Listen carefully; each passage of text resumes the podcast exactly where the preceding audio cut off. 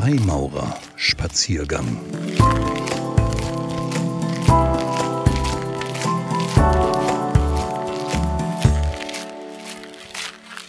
Begegnung und Erkenntnis in der Freimaurerei. Ein Spaziergang mit Alexander Walter. In der Freimaurerei begegnen wir so einigem und so einigen. Und wir sammeln verschiedenste Erkenntnisse dabei. Das, liebe Zuhörerinnen und Zuhörer, will ich heute an Ihrer Seite wandelnd bedenken. Bitte fühlen Sie sich fortlaufend angesprochen, auch wenn grammatikalisch an mancher Stelle nur ein Geschlecht adressiert wird. Was und wem begegnen wir? Wir begegnen der Freimaurerei, der Großloge, der eigenen Loge, anderen Logen, uns selber, den Brüdern, dem großen Baumeister aller Welten, Ritualen, Symbolen, Bräuchen, Sitten und Werten. Viele dieser Begegnungen sind partitativ, symbiotisch.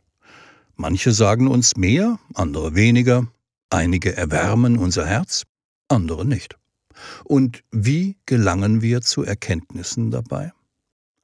Auf verschiedensten Wegen und in unterschiedlichen Dimensionen unseres Menschseins, es gibt beispielsweise rationale, emotionale, soziale, perzeptuelle, empirische, ethische oder spirituelle Erkenntnisse, die man in der königlichen Kunst sammeln kann. Damit es freimaurerische Erkenntnis tiefster Prägung ist, muss sie einerseits aus allen genannten Begegnungen hervorgehen, andererseits alle genannten Sphären des Menschlichen betreffen. Unser Symbol für die Erkenntnis ist das Licht. Es klärt auf, spendet Wärme und reinigt. Aber Kave, auch das maurerische Licht kann nicht mehr machen, als zu beleuchten. Hinsehen und hinfühlen muss der Bruder noch immer selber. Mit der Aufnahme wird einem das Licht gegeben, damit aber lediglich die Möglichkeit, zur Inspektion, die eigenverantwortlich vorgenommen werden muss.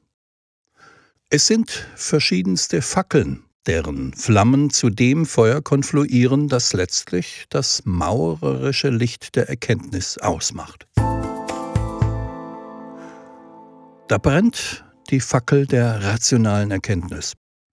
Sie wirft ein helles, gewaltiges Licht, vertreibt kognitive Dunkelheit geistige Umnachtung und gedankenlose Finsternis.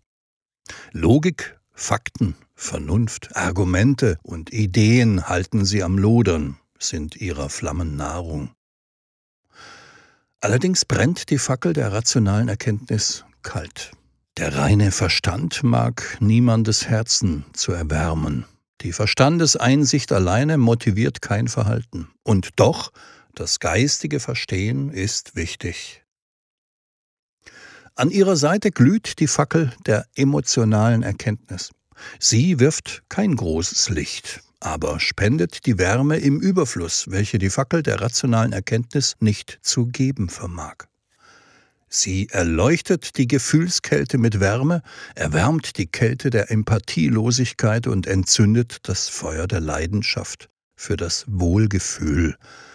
Ihr Brennstoff sind die Gefühle, Neigungen, Triebe, Leidenschaften, Empfindungen, Intuitionen, Motivationen und die Liebe. Nur wer die Fackel der emotionalen Erkenntnis recht zu halten weiß, wird zu wahrer Erkenntnis, die stets menschlich sein muss, solange sie menschlich ist, und das ist sie in der Freimaurerei immer, vordringen können. Auch vereint sich mit den beiden die Flamme der Fackel der sozialen Erkenntnis. Sie hat Licht und Wärme zu geben. Sie erhält die Dunkelheit der Einsamkeit, wärmt soziale Kälte und erleuchtet Bruder, Loge und Bruderschaft. Ihr Nährstoff sind die Interaktion, Beziehung, Kommunikation, Toleranz, Brüderlichkeit und Freundschaft. Was sich einem weder rational noch emotional erschließt, das erschließt sich einem vielleicht im Sozialverband, in der menschlichen Auseinandersetzung, im Vorbild. Was soll nun diese Fackel der perzeptuellen Erkenntnis sein? Nun, es ist jene der Wahrnehmung. Denn manchmal fehlt uns das Verstehen, ist die Einsicht unmöglich, obwohl die Fackeln der emotionalen, rationalen und sozialen Erkenntnis bereits brennen. Manchmal verstehen wir weder uns noch die anderen, weil wir einfach nicht begreifen, wie wir wahrnehmen und was wir für wahrnehmen. Die Fackel der perzeptuellen Erkenntnis macht die anderen Fackeln erst sichtbar, beleuchtet die potenziellen Lichtquellen der Erkenntnis. Sie wirft ihr Licht auf diejenigen dunklen Flecken, deren wir vorher nicht gewahr gewesen sind. Und sie wärmt Bereiche in uns auf, die uns vorher nicht als kalt erschienen sind. Die Flamme der Fackel der empirischen Erkenntnis wirft einen besonders hellen Schein in der Loge. Sie illuminiert Erfahrungsbereiche, die vormals unbekannt waren, taucht Wege ins Licht, die verborgen gewesen sind, und erwärmt einen für Handlungsmöglichkeiten, die undenkbar gewesen sind. Ihr Feuer speist sich aus Erfahrungen, Erlebnissen, Handlungen, Taten, dem Verhalten oder ganz allgemein der Praxis.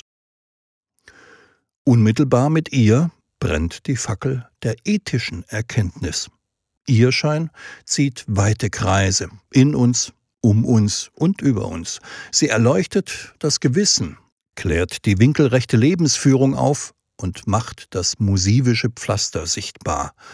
Aus Werten, Idealen, Tugenden, Normen und Regeln nährt sich ihre Flamme. Und letztlich findet sich im Verbund der Erkenntnisfackeln auch jene der spirituellen Erkenntnis. Sie kann so hell leuchten, dass sie blendet und verblendet und doch eher zum Verkennen und nicht zum Erkennen einlädt. Bleibt ihre Flamme aus Glaubenssätzen, Meinungen, Einstellungen, Werten und Überzeugungen hingegen von moderater Helligkeit und Größe, so taucht sie warm den Sinn in das rechte Licht. So sind also eine Reihe von Erkenntnismöglichkeiten in der Freimaurerei gegeben. Alle von ihnen bedürfen der Begegnung. Mit den sieben Fackeln der Erkenntnis habe ich auf das maurerische Subjekt geschaut, das diese Begegnung macht. Folglich ist sie die Begegnung damit nur zu einem Drittel erklärt, denn es fehlt die Betrachtung des Objekts und der Beziehung zwischen beiden. Die potenziellen Objekte der maurerischen Begegnung habe ich bereits genannt. Sie seien kurz angeführt. Zunächst einmal soll der Freimaurer sich selber begegnen. Es sei daran erinnert, mit den sieben Fackeln der Erkenntnis in Händen. Wer bin ich? Wer will ich sein? Wer kann ich werden? Mit den maurerischen Werkzeugen und der Fähigkeit, sie zu handhaben, lassen sich diese Fragen immer aufs Neue stellen und beantworten. Die Begegnung des Freimaurers mit sich selber ist selbstbewusst, aber nicht narzisstisch, selbstkritisch, aber nicht selbstverletzend. Und wir begegnen den Brüdern, welcher Bruder wird einem ein Freund? Und wo geht die Brüderlichkeit nicht über Toleranz hinaus? Und warum ist das so? Was habe ich gemeinsam mit den Brüdern? Was unterscheidet mich von ihnen? Und was können sie mich lehren? Was kann ich ihnen sagen? Die Begegnung des Freimaurers mit dem Bruder geschieht auf der Winkelwaage, auf Augenhöhe, ungeachtet aller persönlichen Unterschiede. Dann begegnen wir der Loge. Welche Strukturen machen sie aus? Wie funktioniert sie? Welche Ämter gibt es? Und warum? Wie kann ich ihr dienen? Wie kann ich sie fördern? Was läuft gut? Was weniger gut? Wo können, müssen, dürfen, sollen wir handeln? Die Begegnung des Freimaurers mit seiner Loge ist stets wohlwollend und konstruktiv. Überdies begegnen wir dem Ritual. Wie ist es beschaffen? Warum ist es, wie es ist? Wie wirkt es? Was geschieht mit mir, während ich an ihm teilnehme? Welche Inhalte transportiert es und wie? Und warum in dieser Weise? Die Begegnung des Freimaurers mit dem Ritual ist stets ernsthaft, feierlich, offen und aufrichtig. Und wir begegnen verschiedensten Werten. Was bedeutet uns ein Wert? Wie leben wir ihn? Was wünschen wir uns, wie unsere Mitmenschen ihn leben sollten? Wie ist es um ihn in der Gesellschaft bestellt? Wie können wir ihn dort hineintragen, verwirklichen?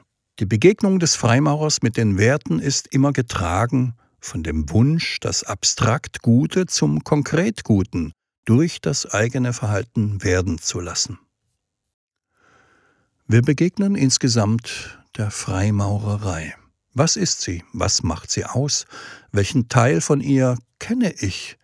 Ist das, was ich, was wir machen, tatsächlich das, was man freimaurerisch nennen könnte? Wo kann ich verbindlich etwas über die Freimaurerei sagen? Wo nicht? Wo leben wir die Freimaurerei? Wo leben wir die Freimaurereien?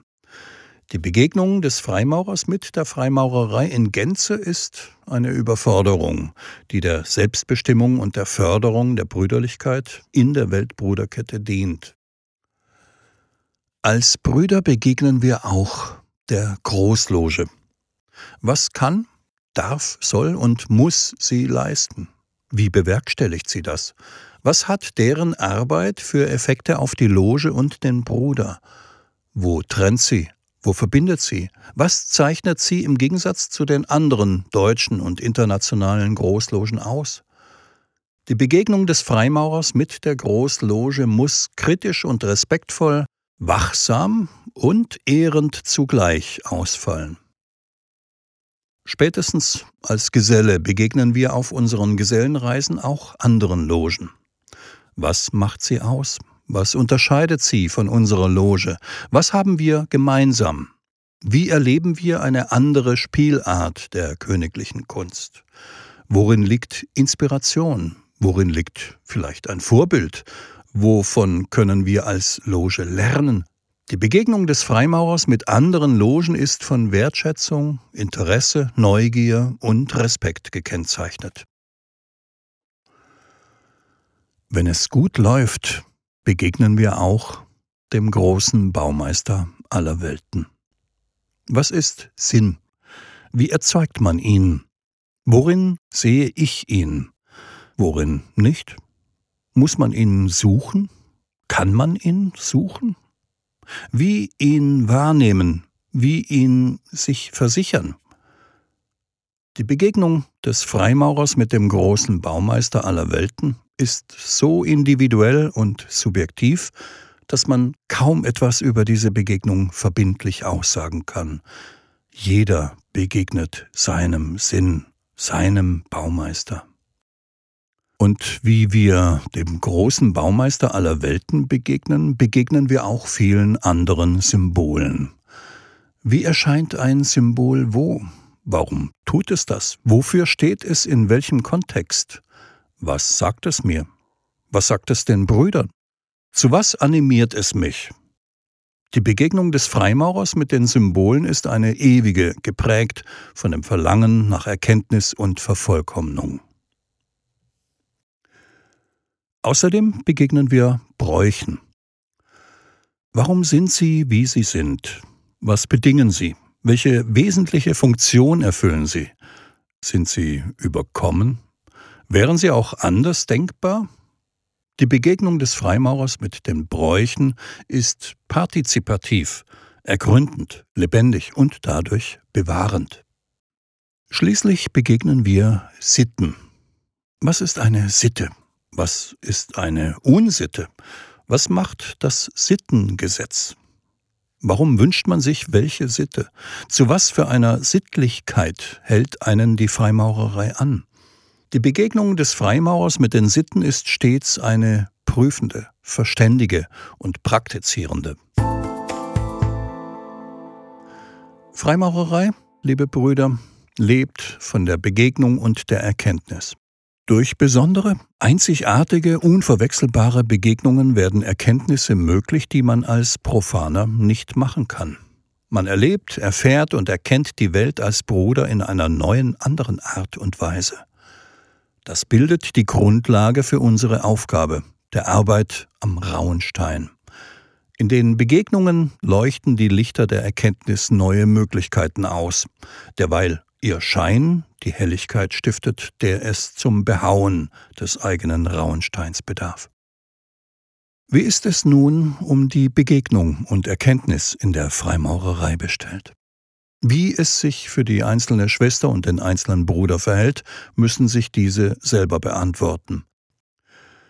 Begegnet man den maurerischen Objekten in einer Weise, die adäquat ist? Ist die Begegnung gut gestaltet? Zu welchen Erkenntnissen kommt man in welcher Begegnung? Und gäbe es da noch mehr zu erkennen? Doch für viele Schwestern und Brüder erlaube ich mir eine Beurteilung auch insgesamt. Wir haben gute Gründe, die Freimaurerei, die Großlogen, die Logen und ihre Schwestern und Brüder wertzuschätzen wo Brüderlichkeit und Bruderschaft zu Freundschaft werden, wo Werte tolerant und respektvoll erörtert und schließlich gelebt werden, wo niemand in seiner Not alleine gelassen wird, wo Meinungen, Ideen und Überzeugungen konstruktiv zusammenfließen, wo an sich für den Bruder und zum Wohle des Bundes gearbeitet wird, wo das Amt der Loge und nicht dem Amtsinhaber dient, da blüht die Freimaurerei, wie die Rosen, mit denen wir uns unserer Bruderliebe versichern. Schaue ich zurück, sehe ich eine Freimaurerei, die in ihrer über 300-jährigen Geschichte Höhen und Tiefen erlebt hat. Wie sollte es auch anders sein? Schaue ich in die Gegenwart und Zukunft, sehe ich ein großes Potenzial für viele Höhen. Ich wünsche uns, dass wir es ausschöpfen und ich bin sicher, dass wir alles unternehmen werden, um genau dies zu machen. Vielleicht, liebe Zuhörerinnen und Zuhörer, spricht dieses Bild von Freimaurerei auch Sie an. Vielleicht wollen Sie sich einmal daran beteiligen, das Potenzial der Freimaurerei auszuschöpfen. Vielleicht ist die königliche Kunst, obwohl sie in ihrer Außendarstellung immer etwas vage und unscharf bleiben wird, genau das, was Sie suchen und was Ihnen im Leben fehlt. Bei mir war das so. In jedem Fall bedanke ich mich für Ihre Begleitung auf dem Spaziergang und würde mich freuen, wenn wir mal wieder das Vergnügen haben. Ein Spaziergang mit Alexander Walter, Distriktsredner des Distrikts Rheinland-Pfalz-Saarland.